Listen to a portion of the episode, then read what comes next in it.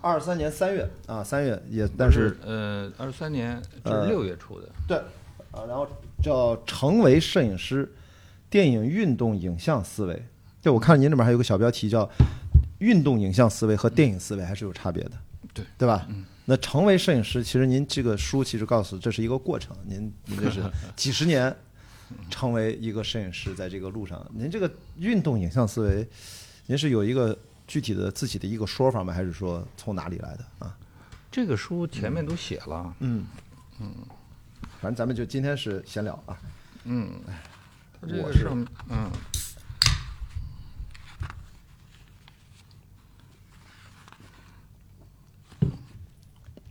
因为再跟大家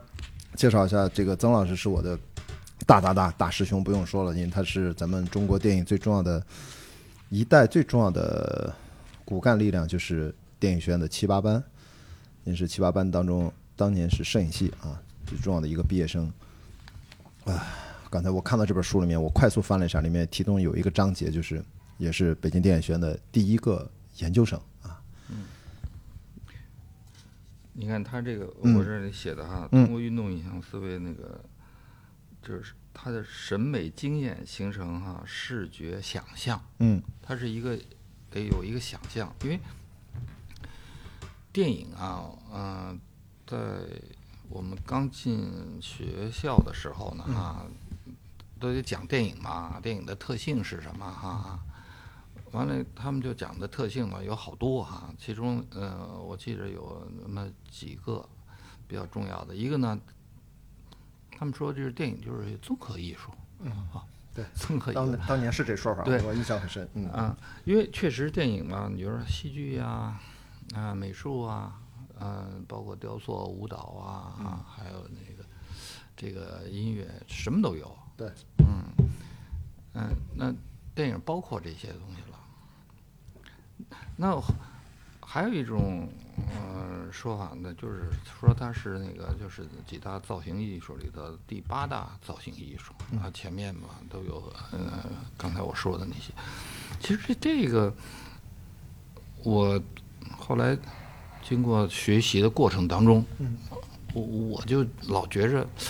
那么电影它本身它最重要的特质是什么呢？对，它其实你要给它综合艺术这么讲的话，那不就是一大杂烩吗？我说这个肯定不不不会是这样的，它应该有自己的特点，它能长那么长久的哈，作为独立的一门艺术才能存在下去。那么这个是什么呢？哈，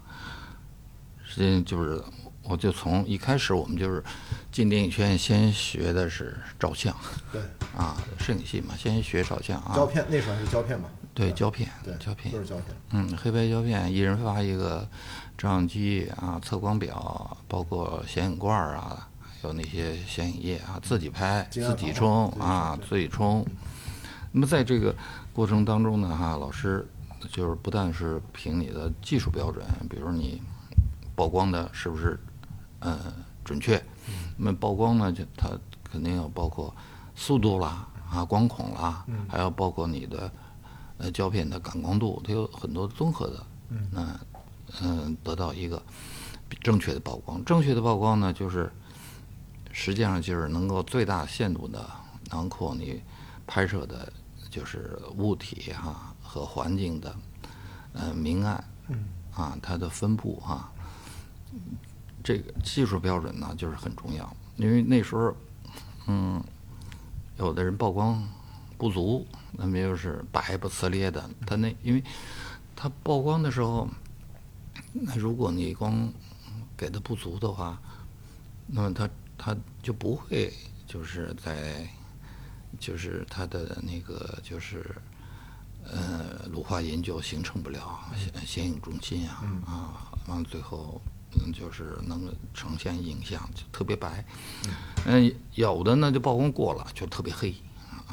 你当时拍什么静物、人像，是不是要一步一步来的？是吧对，一开始呢，他是先掌握的，他有两个最大的主题，一个就是，嗯、它嗯叫就是风景，拍风景；一个呢就是人像，风景呢我们就去了很多地方，包括颐和园啊，啊嗯嗯，还有北海啊。但是我去的我比较喜欢去的地方哈、就是当时那个十三陵的那个废陵，哇，啊跑那么远，对，因为那时候在朱辛庄就还对近朱辛这还庄，朱近辛庄坐坐车，呃，三四五，对，基本上就到了，但是也得走路，对，也得倒车倒，因为那废陵它分布在很多地方嘛，记得有那个景陵、庆陵啊，啊、包括现现在的那个开发的叫定陵，嗯，我去那个长陵比较比较多，嗯，就是我发觉，呃，那些地方哈，嗯，虽然破旧了哈，因为常常年失修，但是它的那种那种劲儿哈，那种气势还在，嗯，尤其是在一些特定的那些季节，像秋天呀，那有些黄叶啊，啊，在那些特别高大的那种啊坟墓和那个建筑里头啊，就是显得特别的，嗯、有意思。嗯风水也好那个地方，啊那个。肯定好地方对就是。对他呢，就是，就你你能站到那儿，你就感觉到哈、他当年的那种啊宏伟，嗯和他经历了什么啊这些岁月，这些都会给你很多遐想。人物呢，主要是我们自己拍，班里的同学嗯互相拍嘛哎，哎对或者是拍那个就是表演系的同学啊。对，我就说你要不给那个蔡明儿， 这里还有呢，蔡明儿蔡明儿拍的照片，那那时候是一个，呃，给给他拍一个的是一个那个小小学生，啊，小学生那个啊，我们那时候就不同专业的同学互相拍啊，嗯真，是小学小学生，他那时候，他他你看，他就特别不服，说你看，你拍我们班的其他同学，啊，都都不是什么，嗯、那些姑娘啊，那些，嗯，就是那些呃比较成熟的哈，怎么你到了我这儿 就是红领巾花儿啊？嗯拍的就这么庄严， 庄重起来了，突然。那时候啊，其实给他拍的还用的是彩色反转片，对嗯你这个好像，这肯定不是黑白、黑白的那种，一上来用黑白冲印，应该是啊，彩把它色冲洗成黑白是吧？不是反转片呢，就是等于是，嗯、冲出来就是这样啊，冲出来就是啊。它反转片呢，就是拍的是，嗯、就是正向，啊，它经过一个反转嘛，嗯，嗯、但是它就不能够，呃，就是复制，哦，它就一个，就一个啊，对，所以呢，你就要求呢曝光特别准确，不能错，要不然你就对，就没没有了，调整空间了。对对对对，没法调整，然后我小时候，我爸是给我拿那个海鸥什么幺二零，它是那种取景器还是倒是这么看嗯的，，对我们这拍的这个，也是啊，啊都就是这个啊，就是这个啊，啊，就是因为我们拍那个呃彩色反转片呢，是就是美国进口的，啊，那柯达的特别好。嗯，那时候拍的像我们呃拍黑白胶卷儿哈，其实用的都是当时呃电影的胶片，一大盘儿一千尺。嗯，对，剪剪了卷一卷是吧？我们是就是进学校啊，呃，干的第一件事儿呢，就是就是得裁胶卷儿，怎么倒胶卷儿啊，就是哦暗房里面弄吧暗房里头黑灯瞎火的哈，对一手摸对对一对一拉啊，就是嗯、呃差不多他要求是一米六吧嗯左右啊，差不多一米六，完了卷到那儿搁到暗袋儿里头对，完了以后怎么再上到暗盒儿里头？对，它它有那个偏孔，是不是也得重打还是怎么样？我不知道，就用它原来那个，没有没有，就就是那样儿，就那样卷起来就啊卷一样的。啊，它只它那个嗯，它那个齿孔齿孔啊嗯，齿孔齿孔是固定的对，它是固定的，它呃只有上到呃照相机上，它才能起作用，它才对能跟它啊就是那转。那通用的，那就说明都都都一样，只要把它剪剪短就行了。嗯，对，那个黑白片呢，好像它就便相对便宜嘛对。我们记着用的是保定的啊，就那个黑白片，嗯就国产的，嗯但是呢效果也不错。嗯呃啊，就拍，嗯，当然就对于拍照来说，那么像拍这个蔡明这样的，就用了彩色反整片呢，呃这个就这个就就就贵位太贵了，所以呢，我们必须用幺二零的，就是你刚才说的那种相机来拍，因为它只有那么大的尺寸，它对没有幺三五的对，彩色反整彩，嗯，当时彩色反整片没有幺没有135，只有幺二零的，而且呢，那一卷片子嘛哈，嗯，可能拍到十二张到十六张，就看你用什么嗯规格，嗯，就尺寸，拍小一点儿尺寸呢，就就可以拍十六张；嗯拍大一点儿尺寸呢，啊，就可以拍到十二张。嗯，那我们一一个胶卷儿三个人拍，嗯每个人呢只能拍，也就是比如说你十二张的话，每个人就嗯四能张拍四张。对，四张你要拍就得交作业的啊，交作业的，你要拍不好，那就出事儿了，就就得挨这打四张里面，你至少得一两张能交作业，吧对对对你有成功概率，也有失败概率嘛，对对吧？所以这个呢，就是因为它又是反转片，它不能在那后期呢给你哈、呃加光减光啊啊，它拍出来什么样就是什么样，所以嗯、就要求呢我们曝光焦点嗯焦点嗯就这些都特别准确。后来我拍电影的时候，嗯、嗯，他们说，哎，这个光多少啊？就那时候当摄影师了嘛，我啊，我呃，就是我问，我是问那个就是给我量光的大助理，叫量大助理是专门管量光的，我说是不是差不多这样？他们就特别惊讶，觉得，哎，你怎么知道啊？对，不用不用测 光，测光对表，就是因为当时因为拍拍那个拍的这种呃比较多啊，对啊，就是嗯、而且呢，说实在比较苛刻啊，老师要求的啊，就你必须得准确，所以就呃，长而久之就练就了。他们叫有点像火眼金睛似的，一看就差不多。因为当时，嗯、简单在哪儿呢？他他基本嗯、那时候的胶片感光度就是那么几个，对，啊，就是一百度，是的，不像现在啊啊就光五片啊五零 D 啊啊什么的 啊对对五百呀500什么一千啊 500T 啊现在到头儿还有一千呢，我都没用过，没有一千一千现在是数字啊，叫一千的当年五百 T 五百 T 到头了，那当对年胶片我我是拍那个《恋中宝贝》时候用过，那时候因为是它是刚那个科达公司刚刚呃造出来之后，他还跟我们说，呃，用飞机运过来，必须去到那个机场去接，接完以后马上得用呃弄到那个片片库里头，啊、这样呢，你你拍的时候啊，就不至于就是因为那个储存的原因哈、它对于那个性能有些损失。对，啊，因为为什么呀？那时候，嗯、呃，柯达公司做这种片子的时候，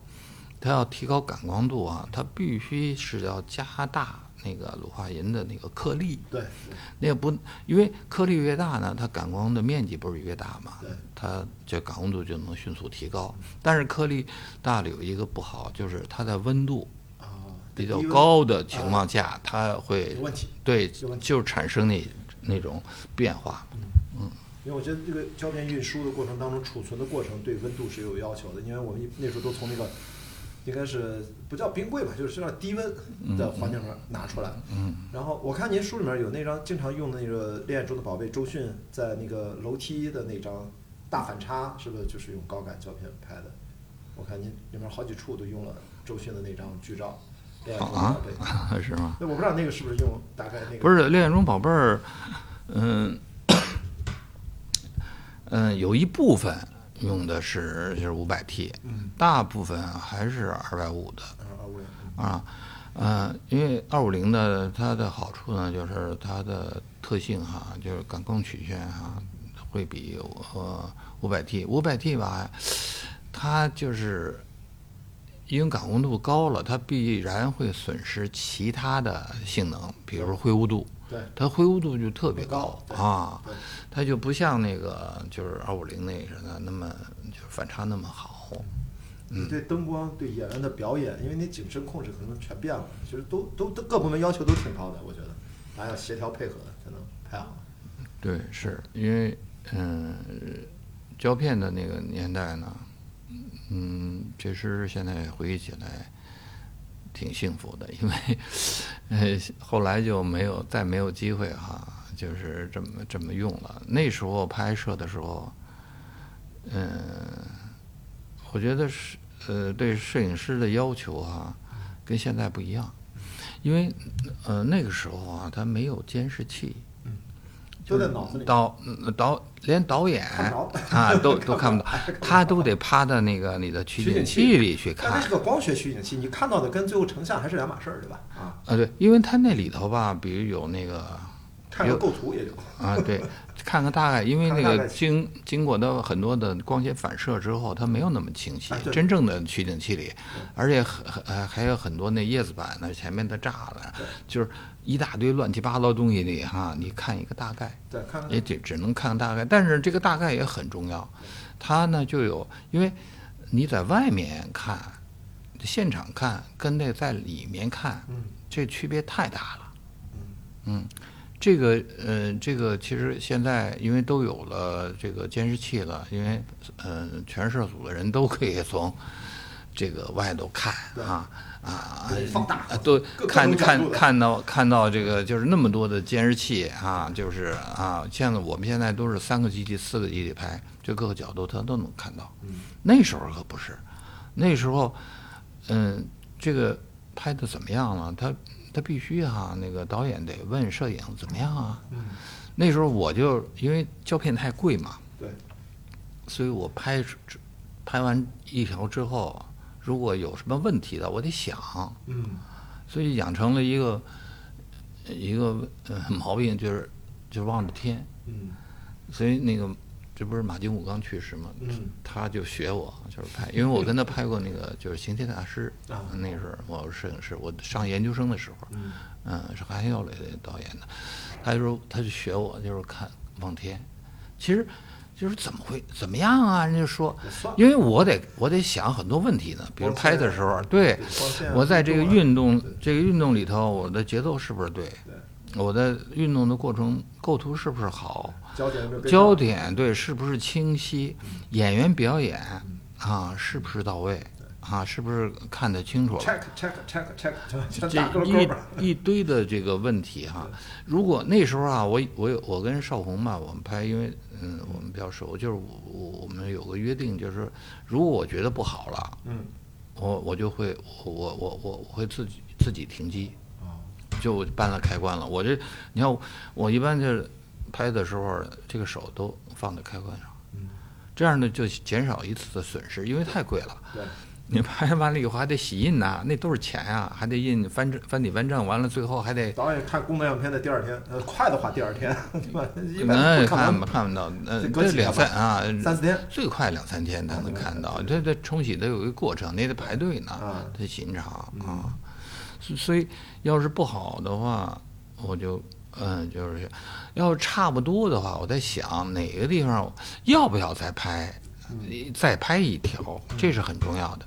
因为呃，我们那时候胶片是有控制的，对，呃，一般的片子是一比三点五，对，一嗯不到一比四，对对对，一比三点五啊，正常的片子，像我们拍那个，呃，红象的是因为有小孩儿有动物，它可以到一比六。这，因为它这个胶片那时候都是进口，进口的要花外汇，就是非常贵。我记得那时候姜文说他拍什么，是不是《阳光灿烂》不知道，他经常说什么偏比一比十什么的，很多现在年轻人没有概念，那个一比十在当年就已经很夸张了。其实嗯不是，你就就说一比三点五，你算了嘛哈，因为我们得打小拷贝，小拷贝你知道吧？什么意思？就是，嗯，一般是拍完一个镜头之后，他要再拍差不多，呃，呃几秒钟，嗯啊，完了给那个调光用的，它啊对是调光用的，嗯，因为那时候的中国的那个电影厂的习惯呢，调光呢哈，用调小拷贝，这样呢，它不用嗯那个原底调，这样的就是减少那个磨损磨损对，啊，所以你要你拍小拷贝，有时候你要一个运动镜头呢，你得拍三个。头儿一个，尾一个，中间一个，这样才能够哈，就是调的比较的准确一点。对，啊，完了以后呢，你拍你片头片尾呢全废了，啊一一般的哈，这都有几十尺的这片头片尾，因为它脏了，脏了就不能拍了。小宝贝，再加上片头片尾，我算过，其实一个片子到不了什么你拍嗯一比三点五，实际上也就是你最多是能够拍到两条就就呃就两次哈、完整的两次，嗯或者是两次半，也就这样。所以这个之前对那个时候对演员为什么大家拍戏都有那个啊，各部门准备啊，rolling 开机 action，这嗯很复杂，就是因为当时它必须有这么个流程， 为了他们为了对保证每一条大家都能别中间出差错啊，所以呢，就是我们拍摄那时候胶片的练习的呃特别长，对，啊演员走位得准确啊是的，啊，所以很多老演员，那嗯都有他们一套啊。我要走到哪儿，他有你要你我上次我拍哪个一个台湾演员拍《年记》的时候，他说你让我走到哪儿，我说走到这儿，我说你你你要摔摔下去哈，那个脑袋前这边有一个那个有石头，你不能呃呃碰到脑袋。他说好，他趟就碰脱了一只鞋，就扔在那点儿上了，他自己感觉到那鞋里边就是位置了。哦，他他们演员去去嗯，每个人都有那个固定的，他都搁一个东西，对，他大概就就知道，或者是他掌握一个旁边环境的哈一参个照参物参照物。对，嗯，哇，所以说这个胶片工艺现在真正的转到数字，您是不是刚转的那一刻会感觉特别不一样？不管 是 那个会很神奇，是不是？会是那个心情蛮复杂的，我其 估计其实不是，啊，是一个渐进的过程，是吧？也不是啊，因为我拍的第一个戏，我自己拍作为摄影师拍的第一个戏，就不是胶片，嗯哦，对是电视。哦，那那那那才是高清摄像机，对吧？那时候那个还不真不是。那是什么机器啊？当时你看第一个电视现现在就是我书里写了，嗯叫叫索尼三百 P。啊，三千百，这是当年对，当年是当年是八零年，嗯，嗯、八零年很早很早的戏对，八零年，嗯那，是那个大袋子吧？那时候应该是吧？还是四三的，对吧？四三代的，对四三的，四三代的，也不是那特别大的那个寸带，嗯那、当时呃分好多呢，对，像二一、 21代是大四的三对不是二一小的啊嗯小的，它是根据这个尺寸来的，四三四三是大的，稍微大一点嗯对，还有寸带，就一寸带子，那个就是比较好，那个嗯。那中央台那时候才有呢，啊，我们那时候有了这个机器还很不容易，好像是，嗯，就是就是呃，联合国教科文组织啊，就是分给呃我咱们国家的。完了，我们学校的因为电影行业嘛，就去那个高校抢，嚯还抢了一台。我还我去石家庄领的嘛，我记着。回来之后一看，哇，太好了！就是我当时的感觉呢，有点接近于我们拍十六毫米，十六毫米。我、啊我们我因为我我毕业之后就是开始就是给嗯、呃他们表演系和呃导演系拍那个作业嘛，嗯、那时候用最多的就是十六毫米，我的毕业作业十六毫米拍的， 16毫米，本科毕业作业，对，十六毫，呃，这它呢其实就是比十六毫米，嗯、我觉得一点儿不差，但是它的好处在哪儿呢？就是即看即得。对我因为我当时没想到，因为一开始我们给他们拍作业啊，都是用那单管儿机，嗯，单管儿机那个出来你知道吗？那个特别差，嗯、那个颜色有时候还飘着，呃有点像那个，你记着咱们最早有那黑白电视，嗯呃插一个那个赛璐璐片子，那个、啊，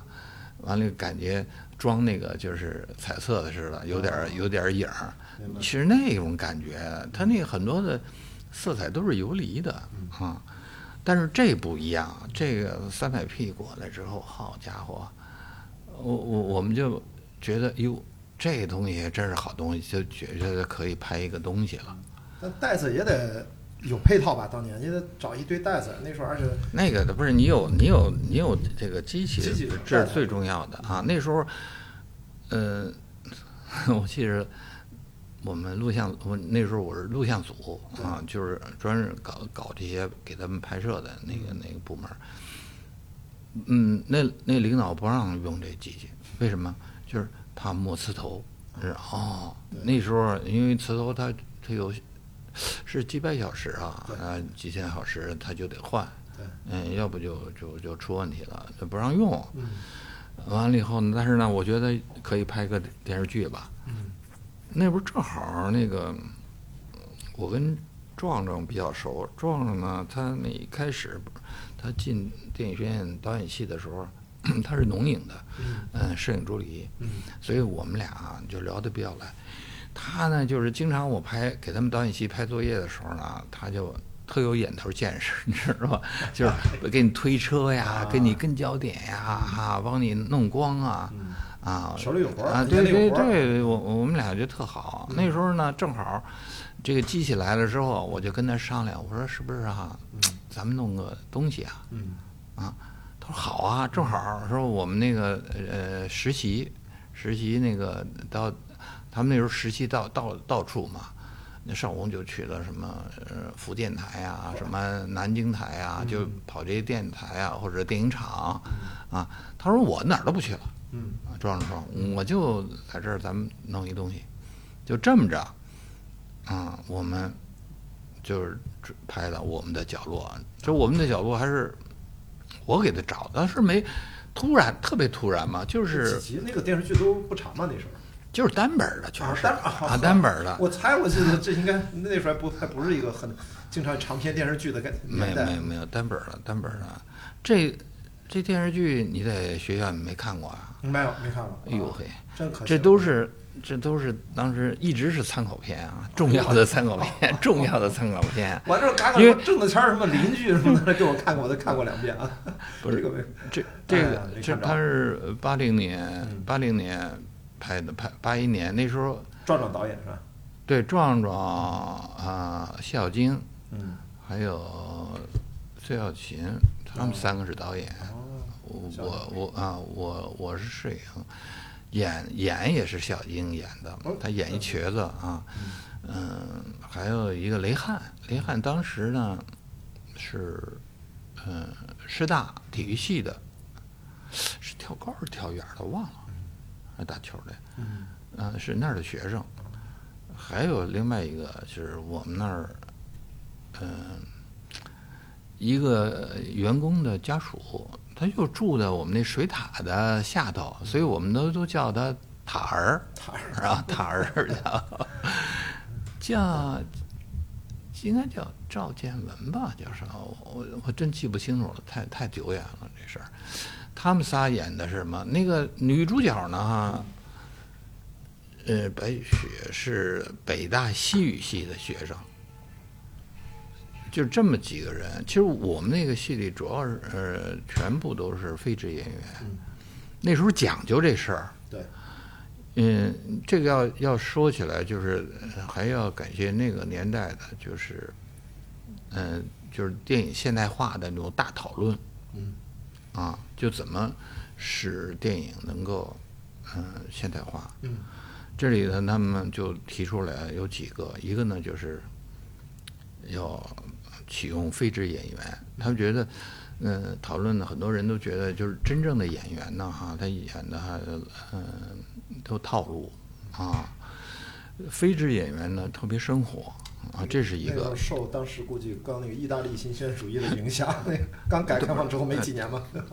对，嗯一代、都是非职业的对，还还有一个呢就是，嗯、环境的，嗯环境的真实化，因为很多的那个就是我们那时候拍啊，一拍屋里的就要在棚里搭景，啊，啊，要搭景，所以呢，那景吧，你想想，嗯嗯，就是是真是万真实里搭，但是它还是有痕迹啊。第三呢，它就是说那光线的啊，就是真实性自然光自然光啊，就是强调真真实自然光，嗯这是当时我记得最重要的三点。嗯那我们呢，就是要拍这个戏呢，我们就是呃，是就是在这个大讨论当中，我们深受影响嘛嗯。所以首先呢，实践了就一是下嗯对，就是就是演员就基本用的都是非职业演员，只有一个呃演白雪他爸的。呃是许幻山，嗯啊那是一个专业那，当那然是一个 完善那是是吧？但是他戏不多啊，就是是一个专业。其他的都都是非支援的。另外呢，就是环境呢，就是真实呢，我们就用的就是实景，我们就不进棚。你进棚了之后，特别容易就是呃不真实嘛，啊，呃，其实最重要的一句话，呃，那个这三点里对我来说，嗯就是光线，光线光线的怎么自然真实，对，啊，这个呢，就是因为它它摄像机有一个什么好处呢？哈、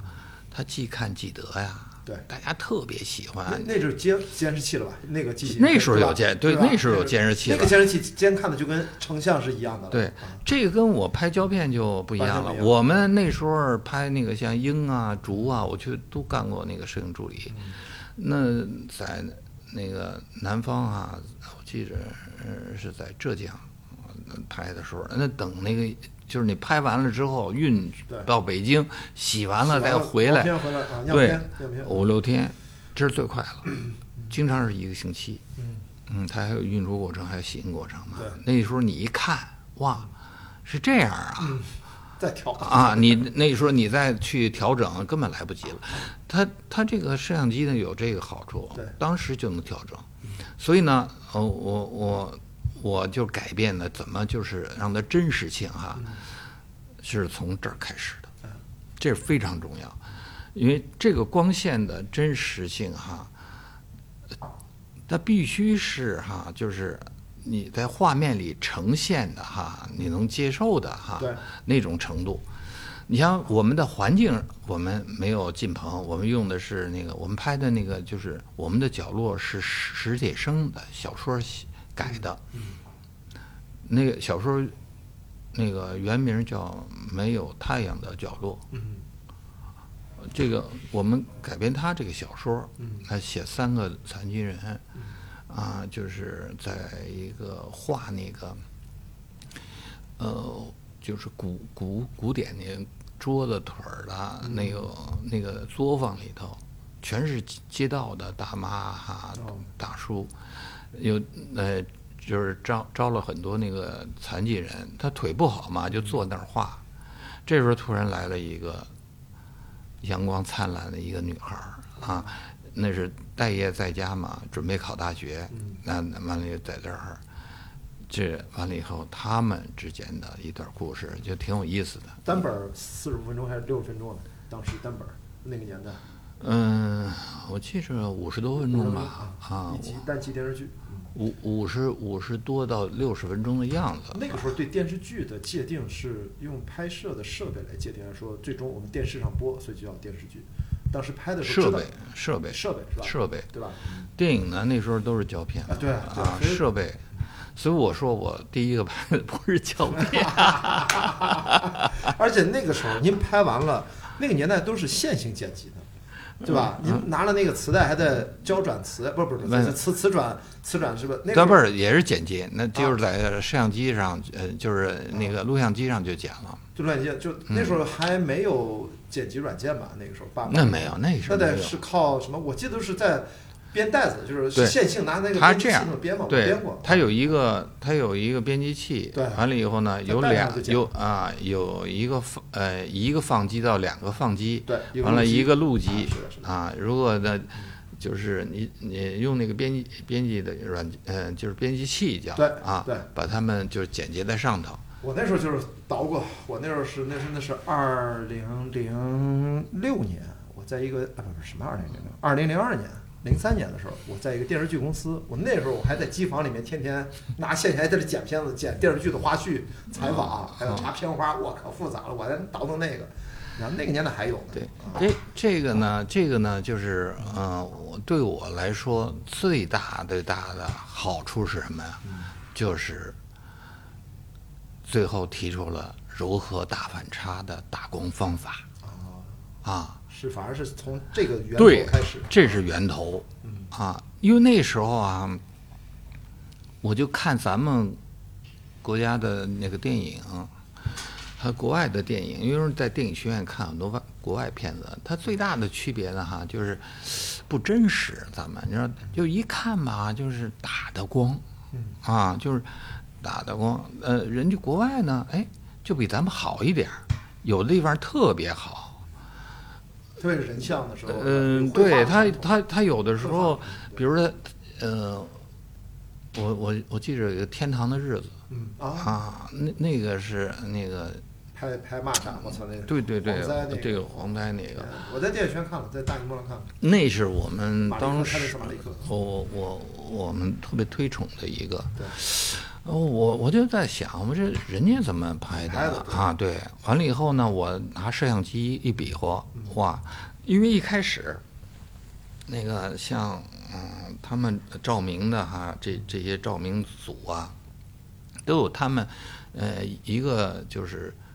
呃约定俗成的那种流程，上了噼里啪啦主光、副光啊，大沟边儿就来了。那时候我们讲了三光嘛，嗯，叫主光、副副光大沟边儿对，大沟沟边儿就是就是就是逆那个光，，呃逆光，对，对，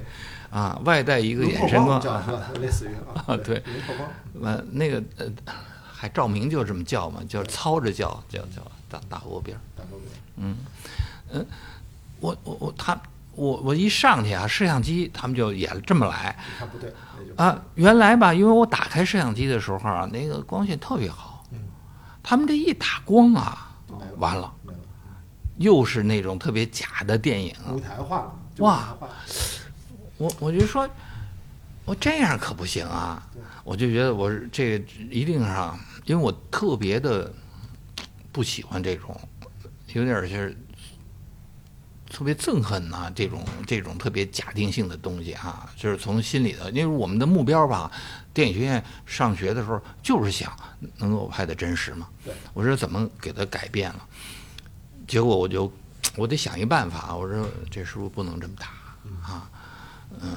嗯，咱们是不是得改变一个？他说怎么打呀？那都这么打呀？我说咱们现在拍的哈是摄像机，不是胶片啊。我说您看啊，您把灯关了，您看什么样儿？您再打开灯来看看什么样儿？他说哦，还真是哈，嗯、这这这不一样啊。我说你看。所以咱们呢，现在拍的是电视，我想这么一招儿啊，所以咱们不能这么打。他说：“那怎么打呀？”我说：“那咱们得就是用自然光。”嗯所以呢，那个场景里啊，我用的就是大部分用的是自然光，嗯，灯光也是真正真正的灯光，就是啊，嗯，有时候自然光不够，不够曝光了哈，我甚至就把门呐、窗户都打开，对打开之后呢，让那自然光进来，这都比它打光好。对，是嗯的，所以呢，拍这个东西呢，当时拍完了之后，就其实引引起当时很大的轰动，嗯，都觉得哎，都听说了电影学院拍了一个啊电呃拍了部电视剧嗯啊，特别棒。这事儿呢，就让伊文斯知道了。嗯，你说那个伊文就斯是我说那纪录片导演啊，对他对老荷来中国兰嘛，的，吧，对对，他正好在北京，拍风是吧？他那个对对对，我记得拍风，好多呢啊，正好就呃到北京，完了听说这事儿，他就去朱辛庄了。嗯，完了以后呢，看了这片子，哎呦，给评价特别高，嗯，还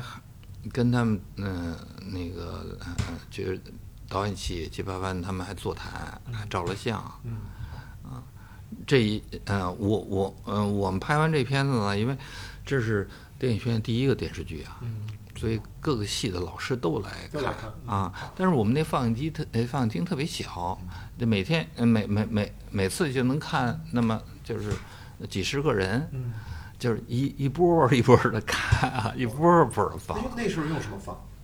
就是用电视，哦用就着哦就就录像机录，就用袋子，就录像机，就放电视对就好对哦对对，就是这电么视剧嘛，对对。电视剧。但那时候放的袋子是什么格式？就是录像机的 还放是带子43的还还是还是四43四带三啊的的放机，等于对，是四三的放机那等于是还是比较还原那个画质，没有什么不，它经过剪辑啊，因为它不是 digital 嘛，不对所以是数会字的，会减损的。，对，都会减损。你复制了几遍之后对，，所以拍的，嗯，最后的效果 没有我们当时拍的那么好了，模拟信号就这个问题，但是从光线上、美学上摄对对摄影、美术系的跟摄影系的老师看了，都跟我说好。对，哎呀，说这个，这这光线这太太真实了，知道吧？啊，那是八八几八零八零，哦，那时候还没毕业呢。啊，没有，我是我是早毕业的了啊啊，我是我不是七八的，我啊在在他们前呢，我那时候就是已经是呃算是老师吧，啊，就您在就是十八之讲，前毕业，对对，嗯嗯，明白。所以说那个时候等于对他们是一个冲击，我觉得是个美学上的冲击。嗯就是他们就就觉得这个呃电影啊，其实应该这么拍，这样的就给我了一个嗯那个就是信心，就觉得一定得用自然光，嗯啊，自然光拍。所以呢，呃，其因为这个片子呢，嗯，这个我们得到了拍红象的啊，机会哦，啊，它是有连带关系的嗯。因为当时你看那个，嗯、这是谁去看过呀？那郭宝昌嗯看了，哎呦，我就看看，哟，说这个，看这就拍的，这这这这完全不一样啊。嗯嗯呃，好多人，嗯、包括那个呃红象的那个作者叫王端阳，嗯，嗯，他跟是谁呀？跟那个冯木是谁当时一个理论挺大的，叫是不是叫冯木？嗯、他他们就是说这这个啊，这个事儿呢哈，实际上，嗯，震动谁了呢？你知道吗？就是于兰阿姨。娱乐，嗯那时候我们跟壮壮不是特别好，老去他们家，去他们家完了那个每次他都夸这片子嗯啊，就是什么人性啊、美啊这些东西哈、他说这个嗯不容易啊啊，他说不是因为。我儿子在这个当了是导演，真不是。他说啊，他说就是这片子本身，我我公平的讲，就是后来不是送到中央台去了吗？送到中央台播了最后没有，啊没播，哎呀。那因为什么？他们觉得啊，就是调子低啊，沉，我刚才说是不是有点 灰色？调调子有点 低是要啊残沉，疾人生活，啊我觉得 对他怕影响不好，就跟播哦了。但是呢，当时我记着那个中央台的那个主编叫叫西珊珊嗯啊啊，看的真的，我我我在旁远处，我我那次我也去了，呃哭的哇稀里哗啦的，一比把鼻涕一把泪的哇，就是震动都特别大，但是呢，就是多就是呃掂量半天，他们还是没敢没播啊啊。但是就最后就作作为这个呃这个参考片了，电影圈去评奖了吗？当当没有当年没啥奖可评，说实话，当年那个啊，这电视剧都还刚开始。是吧，对他，因为他不让播嘛，你哎，播渴了望是哪一年？播了。渴望是这之后还是是这这之后吧？八二，我小时候看过渴望，反正是渴望我真记不清更楚往后，了可，能更往后，可能八五八我六。我忘了忘了。 《西渴游记》什么的那些都是八六嘛，我记得《后面红楼梦》嗯那是更往后。明白了，就那个时候太早，八零年八零我刚刚有我，哎，我七九年，你想想，刚刚有我，那那这 太早了。后后来嗯那个这个谁呀、这个壮壮的妈就是于兰阿姨，嗯正好任命他当那个就是啊儿儿影厂的第一任厂长，啊，那时候新建立的对，啊，他就有片子派嗯拍。当时给了他们几个剧本嘛，其中有这个嘛，红夏，啊，但是呢，好多的摄影师，嗯、就导演、摄影都不敢接，就觉得这个在在山里拍呀、嗯对对啊，而且又是什么大象，这怎么整啊哎？还有豹子、狗啊，还是孩子，嗯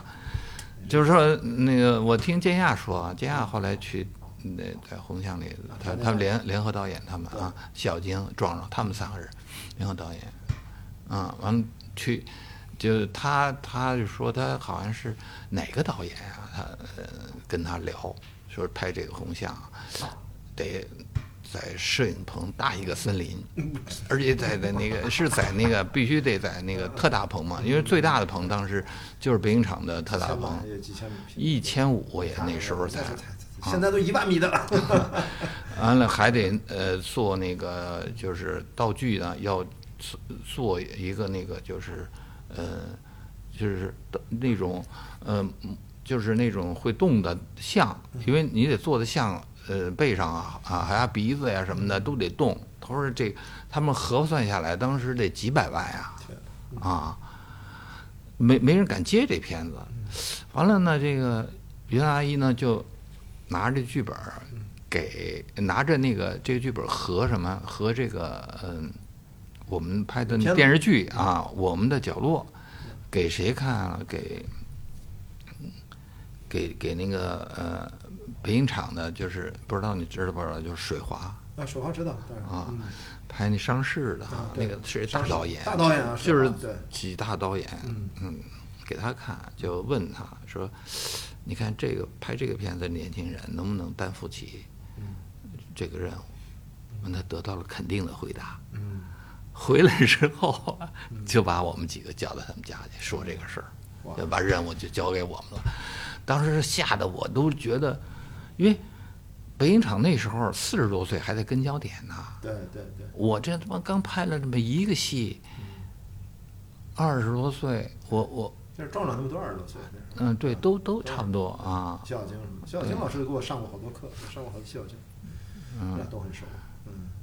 但是我我觉得这机会太难得 了，啊让你都这而拍且。你一看肯定自然光，这这咱实景拍，对哎啊吧肯，定因自为然光。我有过这个经验嘛对，对完了以后我就跟壮壮讨论，我说咱们就就实就景来吧就十点来对吧，啊这这个，呃，咱们都有这个经验嘛，嗯，就这么着，我现在才敢接了这个。那时候就把后来呢，就是这那时候快毕业了嘛，他们毕业的时候就把他们作为一个毕业作业，嗯啊，来来来拍。我我记得是当时是是是唯一一个就是，呃，这个片子是，呃，就是要在院线放的，有生产命令的，嗯啊，一一个片片子，而且呢，联合作业嘛，对就必须得有，嗯，就是嗯、学院各个系的人。对，这时候呢，导演系呢，庄上就找了谢小晶和这个张金亚，啊，那摄影呢哈，因为那时候我跟老谋比比较熟嘛啊啊，那个那时候拍那个我们的角落的时候，我还去问过他，应该这个怎么弄，我们还聊过这个事儿，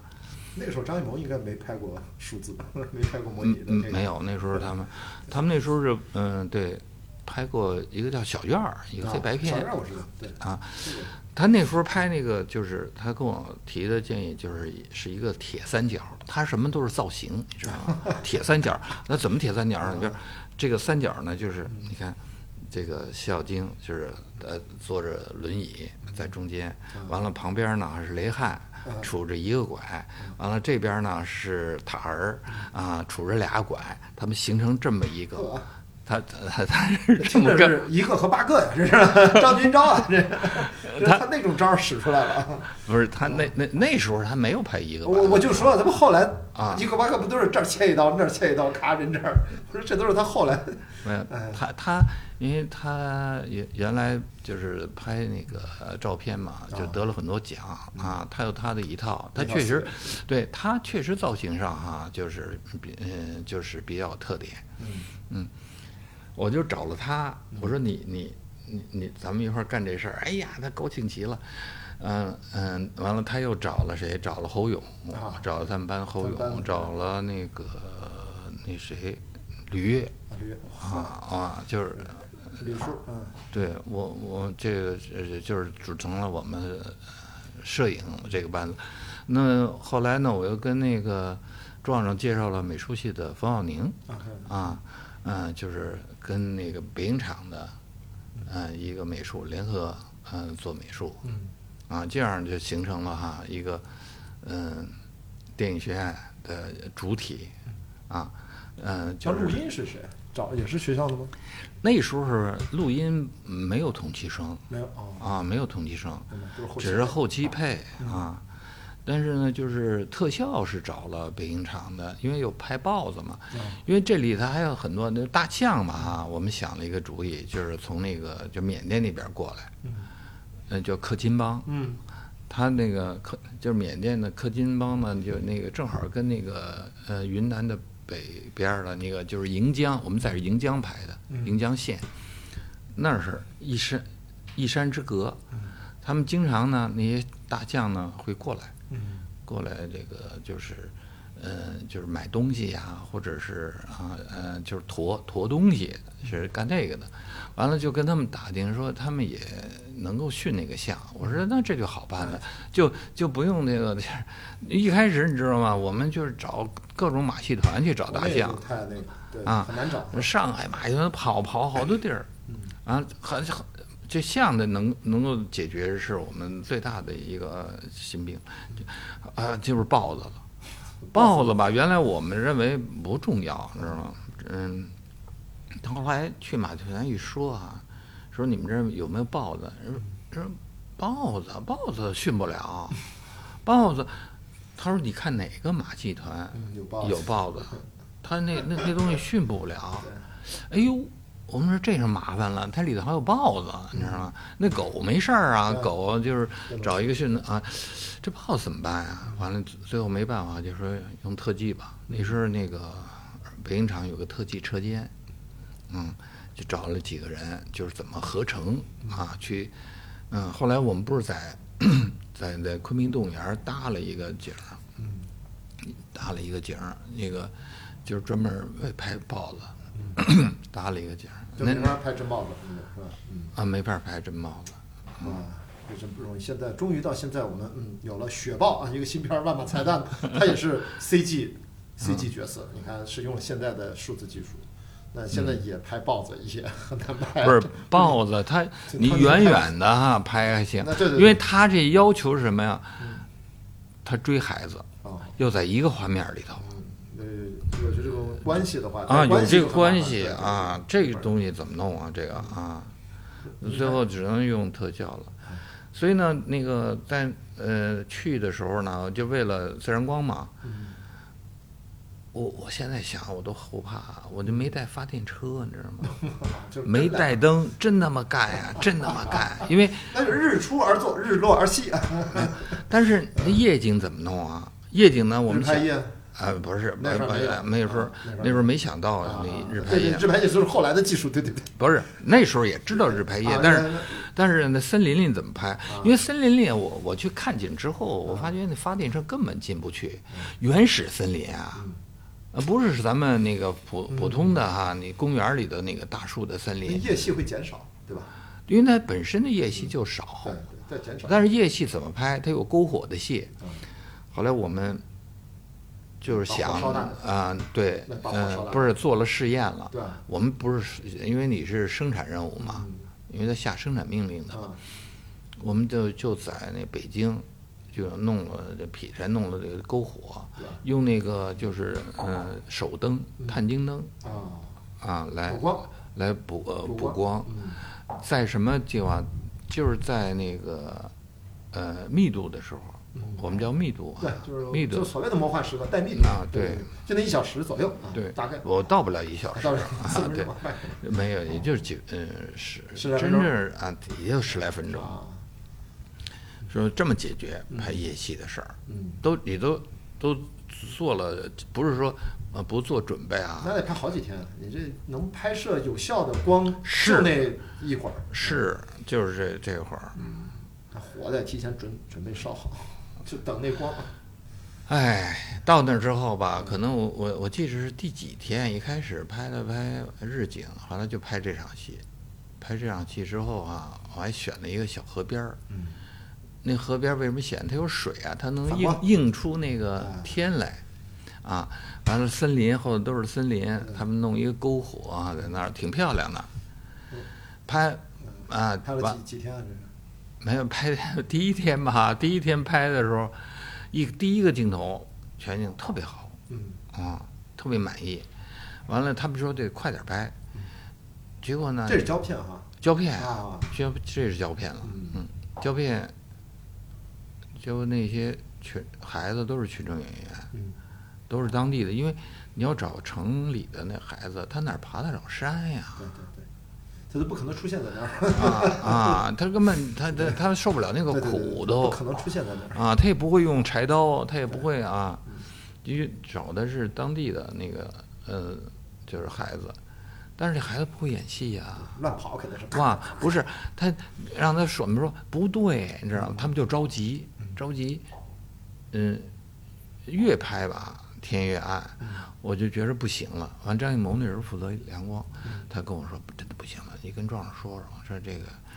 这这个环境光这已经嗯快没了。对，我就跟壮壮说，我说真的不能。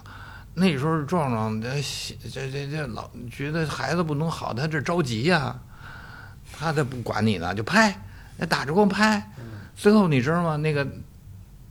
都太嗯没电了，对，手灯没 电了啊，还坏了一个，啊没辙了，那就说，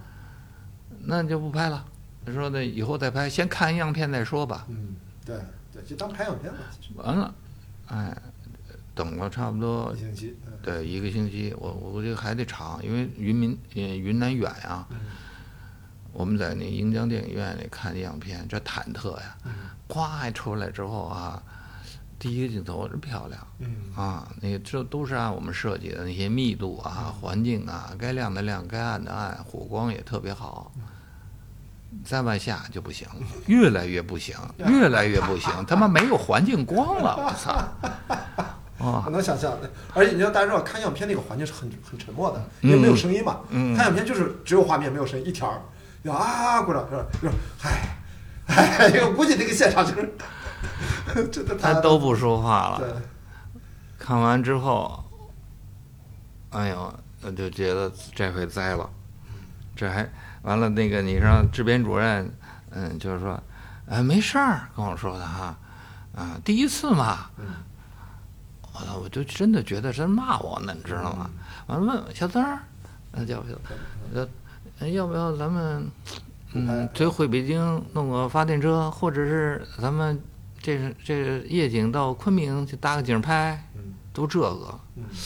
我我我们想，我为什么不用灯啊？在在林子里，就是因为它假嘛对，你打出来的打不出那种那种对月光的效果嘛，对自然光那种效果。我说你这个弄个发电车来，完了以后再弄一那些灯，而且还进不去原始森林，你还得就是在 那个嗯动物园儿拍，嗯那就是违背我们原来的初衷了。原来我们就是想能拍的真实嘛。对，但是这这事儿吧，那个我就说，呃，等我想想他怎么弄吧，就是呃憋了好长时间，很不痛快。但是我一边拍戏吧，一边儿我就在想怎么弄这事儿。解决有方案对，有一次吧，哎，我突然就是拍那个拍戏的时候，我看到下面一个悬崖，嗯悬崖下面哈有一有一小平块平地，一小平台，嗯而且呢那个特别暗，嗯，因为那个树特别多嘛，啊，照的特别暗。我拿那个呃测光表量了一下，差不多就是在曝光点嗯、呃以下两档左右。嗯啊，如果是二点八的光孔的话，或者啊或者四的光孔，就是在下两档到两档半的样子。哎，我就突然想，如果用在这儿啊，就是拍拍那个这场戏啊，对，就好了。但是我不知道它这个阳光这种对能够持对啊对持续多长时间？对，对后来我阴暗的地儿我拍完了戏，我再去量，还在还是嗯那么两点半啊，哎，我觉得这地儿行，但是就得下去，它是一个山崖，就必须得就是用藤子哈，嗯那个刨刨那个呃刨出那个可以插脚的那那个地方啊，能够呃下去。我就跟他们说了这想法了，我说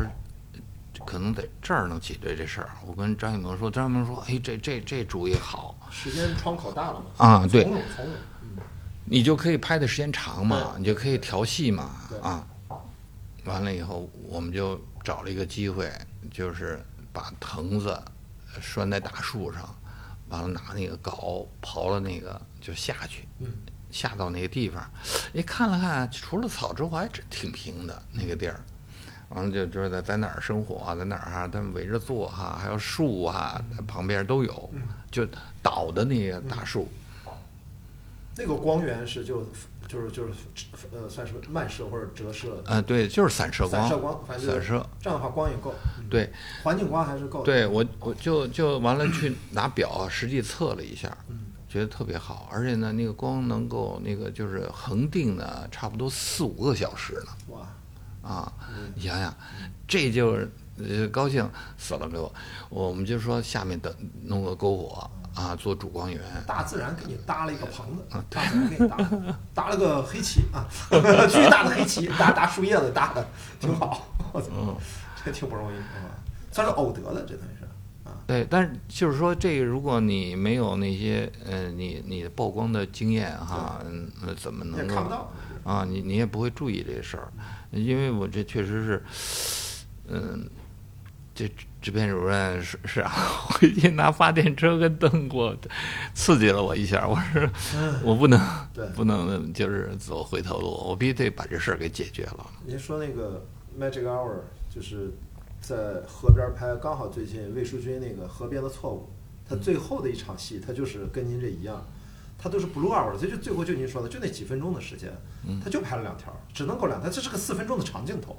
天哪，他就第一条拍的不对。就演员冻得都不行了，所有的那个设计全都做不出来，因为太冷了。那摄影斯坦尼康都穿着那个大长防水裤跟着拍呢。后来呃，摄影指导是程马，说再来一条光还可以，赶紧让演员出来，出来，然后把他头发弄干了，反正其实浑身是透的，不重要，反正只要不滴水就啪又抢了一条，最后用的是那条，他用十六毫米拍的，所以他也就是就拍那两条，只有一条能用，最后就是荧幕上那条。跟您当时那个，其实你看这么多年自然光的拍法，嗯，没什么变化，就它要借着那个水的反光拍出来是对的，都都蓝不悠悠的，绿不拉几了都。你看，你如果去里面看了，你它它它现在就放放大到四 K，很多都是糊的，噪点啊什么什么都有，它就追求的那个范儿。其实他们很多拍的时候其实也是蒙的，因为他们全程没看样片。我说你们真有胆儿， 就他没法看，他在那个上面没有洗印条件，就是全拍完了，就那么几条儿，然后冲，所以他有些镜头是呃技术不达标的，你知道吗？ 但是这样也现在年轻观众其实对这些都不太所谓了，没准还认为是风格，还故意做了划痕，后期划痕看过了，这是故意做的划痕这玩意儿，咱当年可知道那是放映时候慢慢形成的划痕，对吧？对， 你现在数字拷贝哪来的划痕？那一定是你故意做上去的。所以这个红象就算是后来拍摄是多少天，就很顺利，还是整体而言还是没有想的那么顺利。基本上还算顺利那吧是。多少天？当当年拍的是正常，比如四十天还是五十天还是六十天？那时候拍电影是不是慢一点？我觉嗯，得，特别慢。对吧？我记得当年都是生产计划不会快的，对，不是啊他，电他那时候生产任务就是说，如果呃条天气条件允许的话，比如说有阳光啊，不下雨啊，啊或者他们正常的是十二个镜头，啊，明白？平均啊，十二个镜头嗯啊，就是就是正常的情况。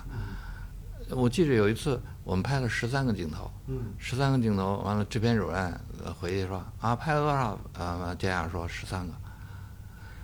让食堂加菜加菜，我拍了一个镜头，不，因为大家注意啊，跟大家说一下，就当年的电影全片下来镜头数量并不多，嗯，可以有正常的故事片，对比如九十分钟，我不知道能有几百个镜头吧？，对，几百个，几百个镜头，顶不多几像百现个，在一两千正常的动作片儿。当时觉得那个镜头还拍着还是精雕细琢，不知道反正就大家是沉得住气拍。嗯，那但是而且又是云南，那在因为我们嘛就是住的那个，我记得就是银江盈江县的招待县招待所，嗯完了坐车呢哈要坐到那个原始森林的边儿上，嗯就得开呢一个半小时左右。那那是完了以那后往返还三，而对，而且我们走进去还得走半个小时，才能达到那个就是我们认为是原始森林的那种那种那状演态员。的化妆不会特复杂，还是有点小化孩那儿就还好吧，本身他们就晒特别黑，所以呢不用怎么化那就还好，啊那就这个把时间省了。你要是再装法，再那那那就按现在这个套路，嗯那太慢了啊。对，就就是呃，就是每天拍的少啊，实际上就是跟那个路程远啊，而万里走，嗯、呃、嗯，而且呢，有时候要跟像，嗯要要那个呃有一些动作什么，他注意啊哈。像是真互动啊，那是训过的像。吧，对，这他但是他是也挺可怕的。啊嗯，嗯嗯，我第一次去那个就是小巷哈，我我都觉得，哎呦，特毛茸茸的，特别好，比个大象，比小象。嗯我真是想摸摸，一摸他妈扎死我了。啊，它那个，毛儿特特硬，呃对，就跟跟钢丝似的。对对，它其实是一种自我保护，它那嗯个它那个毛儿，然后再给它安那个特别的，你得骑它，你得对单独的那个鞍子什么的。我这个，这它就是能能给你拿鼻子就举起来。嗯我我还有那个在象鼻子上照片呢。小象，小象嗯不是大啊象大大我象嗯小象哪那么厉害？我那也不至于。小象 你，但它啊冲动啊，小象，对你也别惹它。小嗯，那个其实象呢啊，其实嗯倒还好吧，主要是这豹子，这豹子吧哈，我没想到，全部拍完之后去这个我们在那个呃昆明动物园儿嗯搭了一个景，就在那个耗子那个呃展览的那个他那房子旁边儿，呃一个空的一个铁笼子，嗯、搭了一个。他们就是说豹呃豹子不是特别凶狠嘛，根本训不了嘛，嗯所以我们一直认为豹子特别可怕，所以呢才找了那个特级摄影来拍嘛，嗯搭了一个森林。当时我就觉得进去之后，我就是觉得不不像，嗯因为那个树吧哈。跟那个原始森林里的那那差距还是有啊，当然嗯，包括地上那些植被，嗯、那些野草啊、墓穴呀、那些嗯，就是就是死了那些树啊，那些都都没有，我就让他们重新尽量的又弄了弄。嗯嗯，完了就就问他们特特效，嗯，当时拍完了嘛，就是很轻松，就是觉得就是给他们特技拍了。我说那特技你怎么拍啊？嗯，我去看了一下，看了一下，哟，他们说就在那个，呃，就是那个那个笼子边儿上，他们自己搭了一个小笼子，在墙边儿上，是好像三角的，是这样的。嗯，我说你们干嘛？就在这儿拍啊？啊，他说是啊，我就把豹子拍下来，然后把孩子一拍，合合成在一块儿。嗯，啊，我说这怎么拍啊？你你你离那个那个豹子那么老远，嗯嗯，他说我们有长焦啊。我说那豹子要跑呢，你怎么跟它呀？嗯你镜头在笼子里头，你都摇不了啊。嗯，他说可以，你啊啊放心吧，嗯。后来回回来，我就跟壮壮觉得不对，你知道吗？这这这个要拍的肯定就拍不出来啊，因为它摇不了对，而且那焦点也不好跟呐、那豹子那跳起来你怎么弄啊？根本不灵活。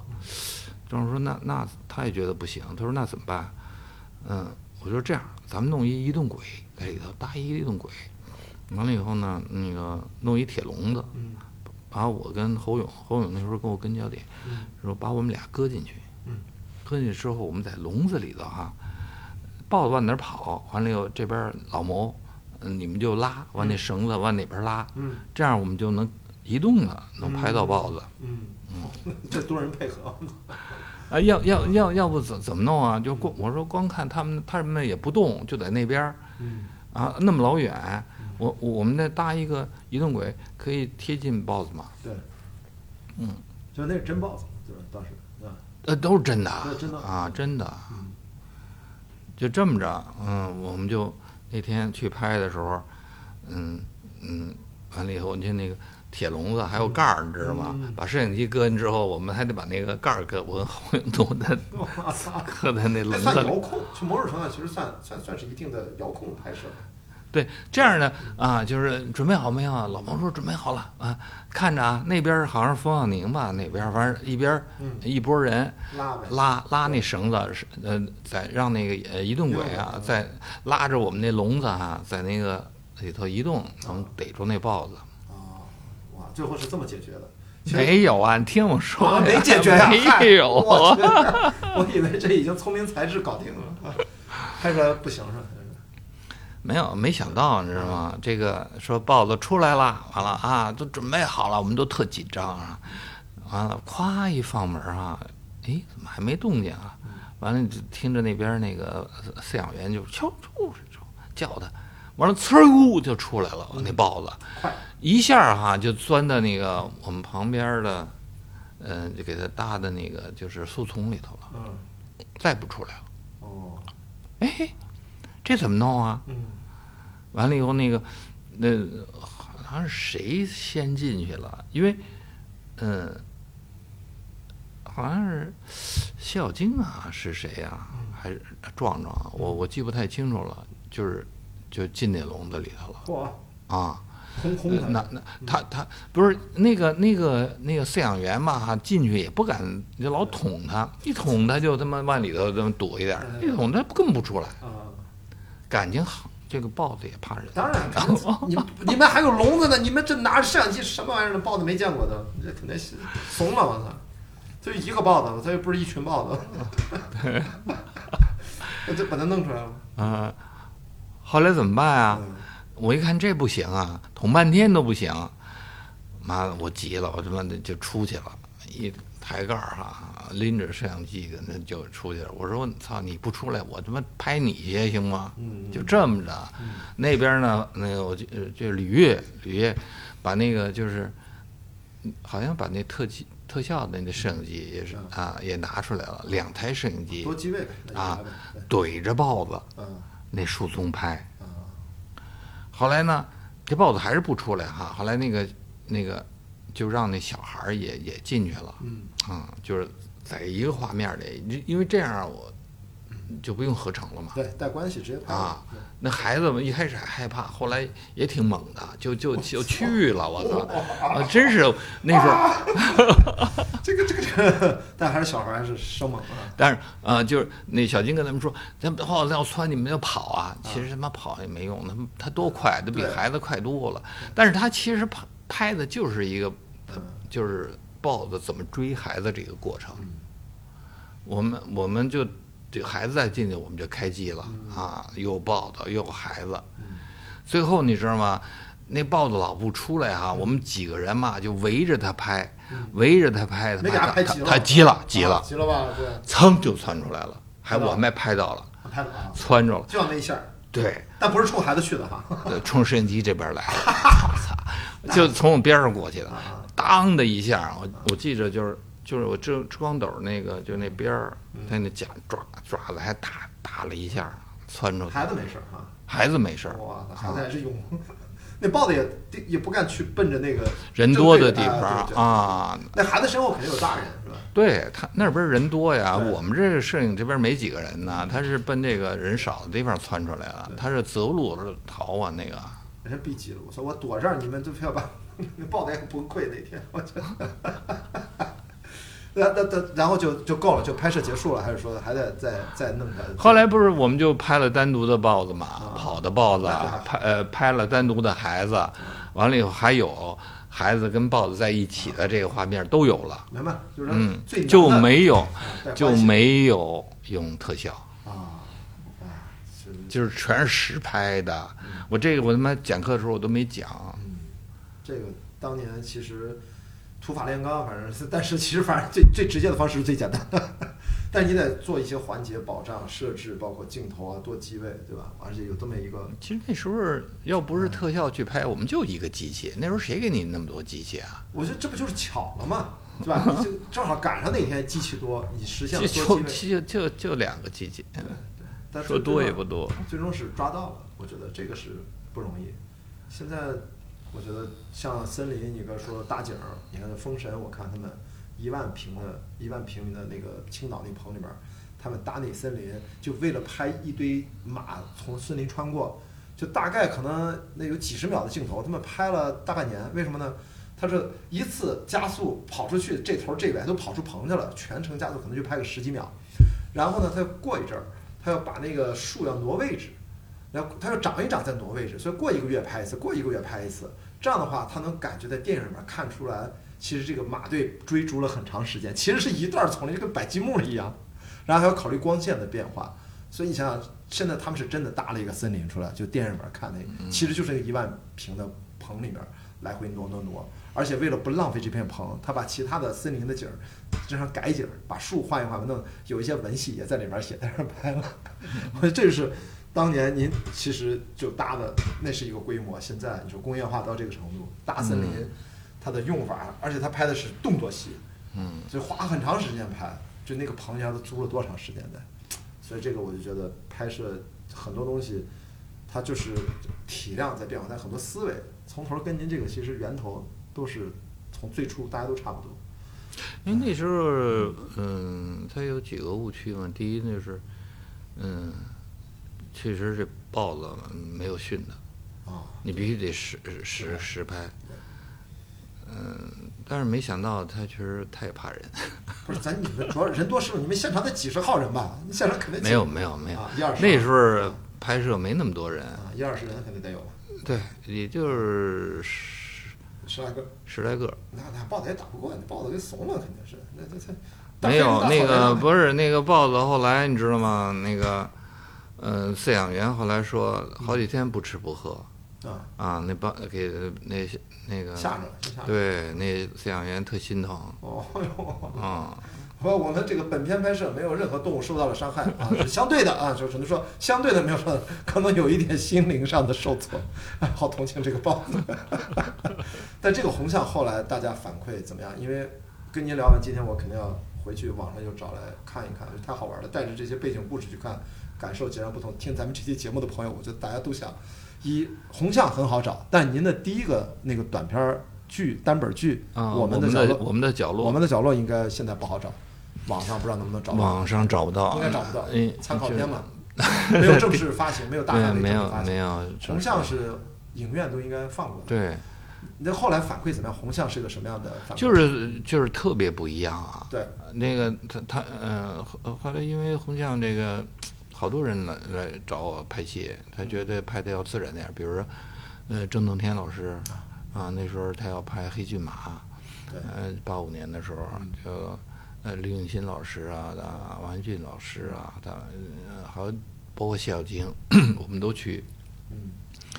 去那个呃呃，就是西西乌旗去采过景那个啊啊西乌旗，后后来后来因为很多原因吧，嗯，我就不知道就没拍成。后来张暖心呢，不是又找过我嘛，啊就拍那个，呃，他就要拍一个美丽的地方，后来要叫青春记嘛。啊，青春记，对后来叫青春改名了嘛？对我我那那那年嘛，我正好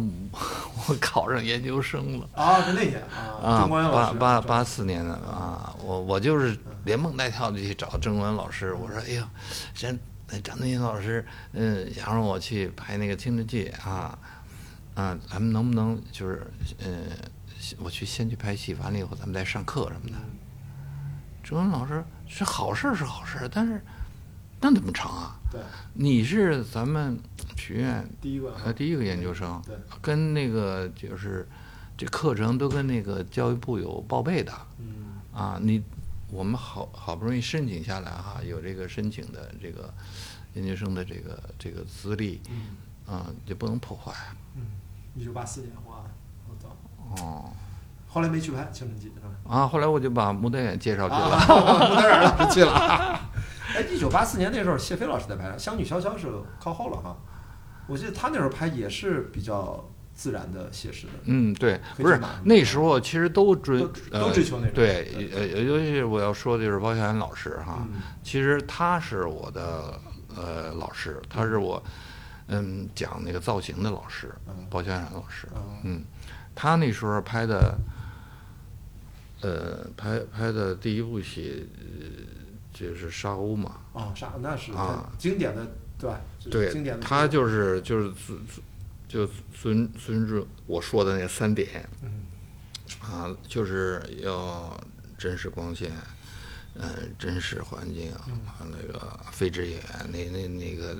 连那教练都都是非职业的，他们战队系那时候都是这么干，这个光线，你看最近，呃不是，比如说不是最近，前几年我记得到现在也是国际上最大的摄影师追求的最高的一种境界，就是那个《荒野猎人》，几乎全片都是自然光效，哇，那就是也是在森林里面拍，小李子外跟熊打架，但是那个数字视效什么的，就是我觉得你看现在就是电影是大家都说数字技术，数字技术，你看还是有一些呃就摄摄影指导这种创作者还是在就永远是对自然的光线的这种追求和这嗯种感受，这个是应该是会未来是永恒不变的。当然我知道未来都是数嗯字化、虚拟啊这种都电脑生成的这些东西，我们会越来越接受的更多。但是嗯这个就有一个问题，你知道吗？嗯，这个就是自然光，嗯就是实际上你拍戏的时候，不见得能拍下呃来所有的那个剧本的条件都像红像这样哈，就是大部分哈，就是在野外都是自然的光线的呃情况下，那不是自然的话，你怎么打出来自然的效果啊对？其实这是我后来考研究生为什么考研究生想解决的问题。啊，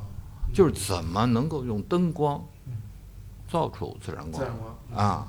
这这这个后来我说柔和大反差啊，嗯实际上就是这呃，我我就提出柔和大反差来，这是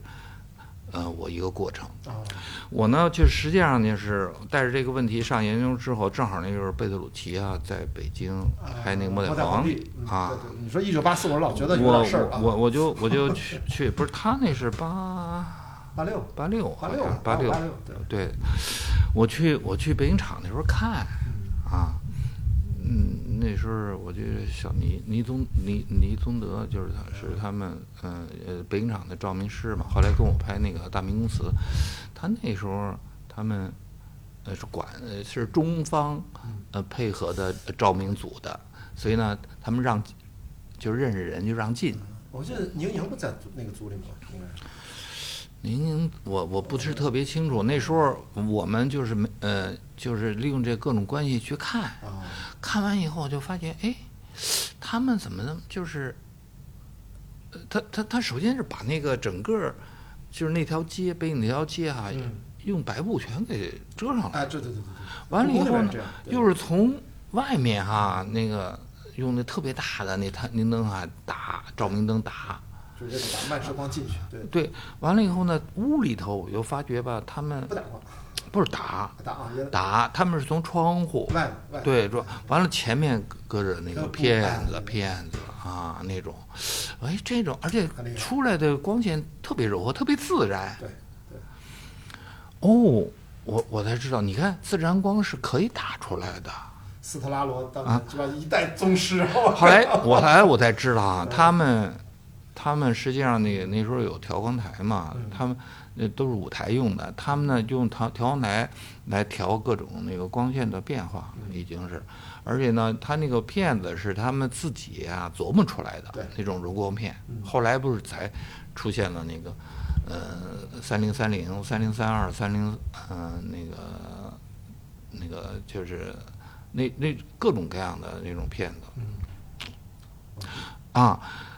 就进去就能直接看，那时候是吧啊，对，那时候那就还挺过瘾的，但但是但是我不知道这片子怎么回事儿啊。嗯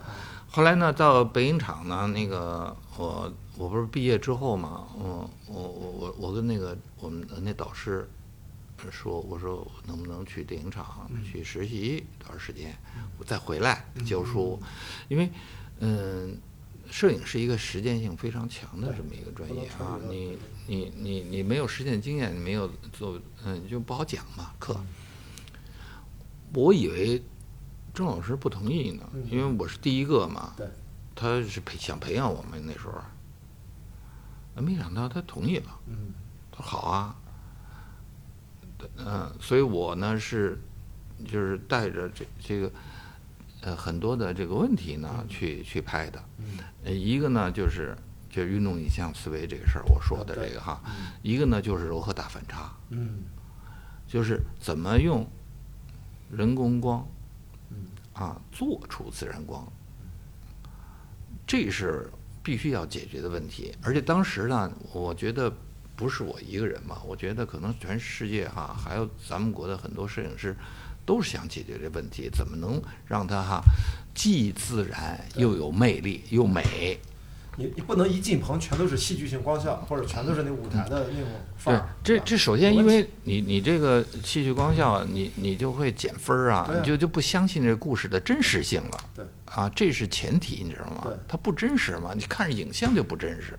这是其实我我说这个运动影像思维，首先讲的是电影，它必须用这个讲故事，嗯这是它的灵魂嗯，用它来组织你的戏剧结构，对啊演员表演、戏剧冲突，所有的这一切都是因为在这个基础上，这是电影的特点，这并不是我一开始说的什么综合艺术是对电对对影特那个要那么点，聊这就个才是呢，对，就是怎么用运动影像来结构你的故事。对，其实这个是真的不是摄影师事儿，是所有搞电影的人对都应该清楚的一个事儿的，尤其是编剧和导演，对更应该知道这个，就怎么用形，因为影像这个东西啊，它有些东西是你文字你描绘啊，你说不清楚的，它是一种感受，每个人又都不一样，有的感受是这种感受，有的就是这种感受，有的是强烈，有的弱。但是呢，它呢会对你的电影的叙述哈、有特别无形的那种力量。这就是为什么我我要写这本书，我就一直想写，但是那时候我觉得我拍片子太少，我体会少。现在我拍的多了，对我所有的例子都在里头。成为摄影师这本书对您而言是成为了摄影师，这是一个漫长的四十多年的一个学习实践过程，四五十年吧，差不多得有了。然后，但是对于很多年轻的朋友，其实他们借助现在不同的技术手段，因为已经不是我们那个年代了啊，或者您那个年代了，现在大家有那么多的新的技术，嗯，他们用他们的方式会成为摄影师，成为一个电影人，他们会找到他们的影像思维啊，成为他们的一个运动影像思维。你有没有觉得现在这这套思考是不是面对新的技术，它一定会再次面对挑战？因为电影它肯定就是每隔几十年好像就有一次大的技术要把它推动到一个新的发展方向。过去一百二三十年来大概是这样。这次您是不是身边很多的您同行也好，或者年轻的朋友们跟您交流的时候，是不是大家都会感觉到现在好像每个人都会有一种危机感？就是运动影像思维，对这个是永恒的，但是好像他又要面对新的一种可能性，新的很多可能性正在萌发当中。啊，对这个呢，就是我给他们那个青葱的大师班那、嗯那次讨论的时候讲过这个事儿哈、嗯嗯，我觉得千万遍不离嗯其宗，嗯就是你再改变，但是它影像的哈，就是很多的原理哈，一些造型手段，嗯它不会改改变太大，只不过你怎么去做它的问题。嗯但是你如果，但是呃，反过来讲，如果你这些造型手段的基础的知识你学的不扎实，嗯或者没有那个融会贯通，那你就不会很好的利用现在的那种技术手段去呃说你的故事，对，拍你的电影。是的，是的，也就是说一定要基本功，这是你逃对不掉的。嗯你对这些东西它是它不会变的，因为电影从它诞生的时候，它就是就是通过视觉暂留的哈那种放映对，来出出现的这种运动的影像，在银幕上，或者是在屏幕上，现在或者在手机上对，它还是运动影像嘛。是的，是的。嗯，所以我觉得现在，我觉得这个课题我们可以非常开放性的留给所有人，就在接下来的不管是三年、五年、八年、十年，就我们这一代都能看得到电影，不只是电影，现在人工智能的技术已经突飞猛进，哪怕是过去短短的一年之内，今天十二月初嘛，就是十一月三十号是 Chat GPT 发布。刚刚满一年，在技术的这个领域，AI 这个技术领域，这一年发生了太多太多事儿，而且感觉还在加速度。所以我觉得最终我们方方面面，别说我们电影行业，生活的方方面面都会受到很大的影响。我甚至那天大胆的说了一个词儿，说一切价值需要重新被评估，就价值的重新评估。对，现在它这个呃 Chat GPT，尤其那呃，我我今天给他们讲了一些没没 journey 啊，没整理啊，啊就是文文生图啊，这是对它那个 ChatGPT 主要在文字上嘛对嗯啊，没事儿你主要在形象上，还有 Wonder Studio 啊对一些嗯特别新的一些就是前沿的东西，就发展太快了，太快了，对太快了。那但这这些东西呢，但是你你细看看哈，呃没 journey 上呢，它有很多的输入，你必须得懂得啊镜头焦距，对你必须知道阳伏角度多少，你必须知道哈，你用的什么呃呃摄影机，你必须知道它用的什么胶片。对，那这些就是太基础的知识，你要不输入进去，你要那个画面还是完整不了。是的，所以这基本的这些东西，它仍然起在起作用呢。对，我看上面经常写的是什么摄影机。什么焦距，什么什么的光效，什么样的风格，对感觉就是摄影师的一个摄影镜头的清单，我觉得。所以这个最终我想跟大家，今天这个跟您聊了，我一看都一个半多小时了，天呐，没想到聊那么快，聊那么长时间。我想最后跟大家说，不要恐惧技术的到来，最重要的是要学会基本功，真正的能够熟练面对新的技术到来，融入我们生活，最先适应的一批人。一定是在他自己的专业领域基本功最扎实的，同时他有一个完整的知识体系的同时，他有一定的开放性，让新的认知能够进来，然后自己结合的好，他这样的人才是适应未来的人，这样的人一定也能引领着各行各业，他不会快速的被消亡。我觉得电影行业是这样，也需要这样的电影人，既能够有扎实的基本功，同时他对未来的新的技术，他也不是封闭的，他不是拒绝的，他是开放的，他才能把我们像您这样几十年传承下来的这些最重要的财富，继续给下一代，他还在，而不是说突然就断档了。比如我们都放弃学，我们就觉得我们是对的，然后那真的说可能因为技术是不管这些的，他们会继续往前发展。所以我觉得跟您聊完了，我就觉得今天非常难得，就是我第一件事回家把红象找出来看一个，就其实真正的我们一代一代的电影人也好，或者说创作者也好，他的传承就是从最早我们在这么艰苦的条件下，这么难那时候，哪怕最早的数字机、最早的胶片，一直到干了这几十年到现在，而且您现在是有自己的这样的一部著作出来，我们很多电影学院的前辈、创造好像他们都到了有自己的一些真正的扎实的积累，这个东西不能只是停留在书本上，如何融化到下一代创作者当中，从中。这样的话才能真正的传承。我觉得今天跟您聊这个，我都觉得有很重要的史料价值。 我刚才翻您的书的时候，我说这书很有史料价值。今天这期节目也是，它是一个很好的一个，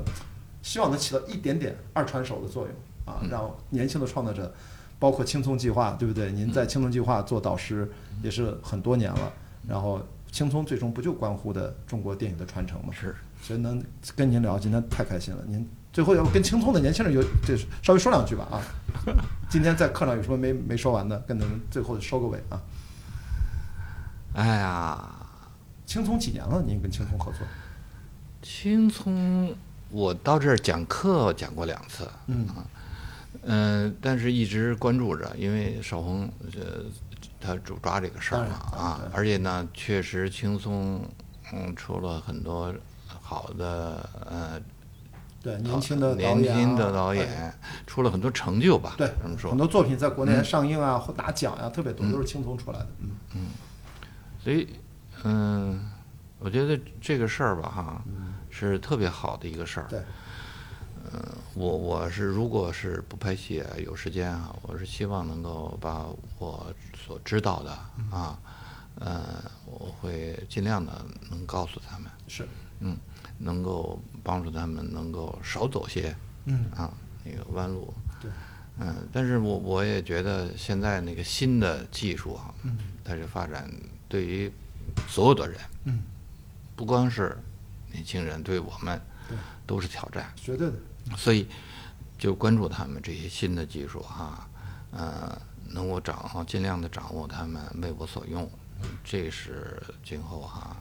呃，我们确实要面对的一个挺大的一个课题。嗯，感谢感谢曾老师。最后我们必须的还要把这本书推荐给大家。这是曾建平老师啊，在今年出的，应该过去他几十年的创作的积累，名字叫《成为摄影师：电影运动影像思维》啊，是中国电影出版社出版的。然后我到网上去找一找啊，我们在这期节目上线的时候，我觉得从评论区里面挑个一两位，我就想办法买到这个书，给大家宣个小抽奖，有做一个小的互动，好吧？这个英文名叫 Become a Cinematographer 啊，Film Movement in Image Thinking 啊，曾建平，哇，这个好棒，给大家看一看啊。那感谢啊，我跟呃曾老师，天呐，一聊聊了一个半多小时，感觉时间过得很快，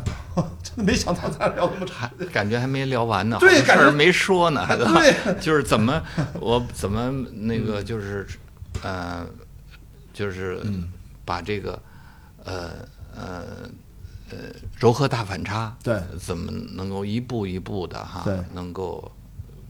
就是把它完整，从理啊论到实践，对把它实现出来，对实现出来把。它完善，对到一步一步。而且您后面，其实我今天真的都完全没有我，因为您从呃这么说，从那个比如《恋爱中的宝贝儿》啊，就再往后重要的那些代表作啊，嗯我基本上都有关注，至至少是电影的这些我都看过，电视剧我至少看过其中的一两部。所以这些都还今天没跟您聊到呢，但是我今天一听您的这个东西对我来说太重要了。您这些壮壮也好，谢小琪老师，这都是我的老师，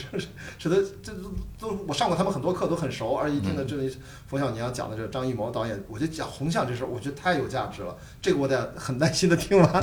所以这对很多年轻的朋友，我们一定要知道，就我们现在看到所有东西，其实都是我们的创作者，一切都是从零到一，然后慢慢从我们传承是其中从一到一百，大家都在不断的学习，不断的进步。所以我觉得跟您相约有机会，我真的把这个柔和大反差用咱们这样的轻松的交流的方嗯式，我觉得可以。我反正作品我回去再看一遍，我觉得我你可会以有跟看您看那书上面都写的，反正呃都写了。是的是就的是他呃为呃他呃主要的他的特点是哪哪对些啊？因因为就怕大家偷懒，就说我们这种跟曾老师的这种同行业之间前辈啊，和我作为晚辈之间的对话聊天，就是一个引子。大家并不要只是说好像听我们俩聊了天儿就能得到什么，没有，你可能会引发你的兴趣。真正的更多的答案，其实是在你自己学习、探索、实践当中去寻找，包括读书，自己去发现、去感受。所以大家千万别把我们就这样的聊天儿就当成什么多么重要，它就是激发你的兴趣，这个最重要。希望跟曾老师有机会把您后面刚才讲的这些，后面更重要的对电影摄影这个领域的一些贡献。用这样的方式，咱可以我先看看书，然后有机会再约个时间，把今天就当开了个开了个开了个题， 把这个题题目聊完，好吧？好，那行，感谢今天也不耽误您时间，因为刚刚之前其实曾老师已经没停下讲了两个半小时的大师课，之后才跟我做这番对话，已经非常辛苦了。那我们就相约下一期我们我的播客节目啊，关雅迪开放对话和关雅迪的 Why Cinema 啊，就是 I Love Cinema。其实希望跟大家更多的喜欢电影的朋友，我们在节目里再相遇。嗯好，那也感谢曾老师，那我们下次有机会再约，好吧？好好，谢谢。谢谢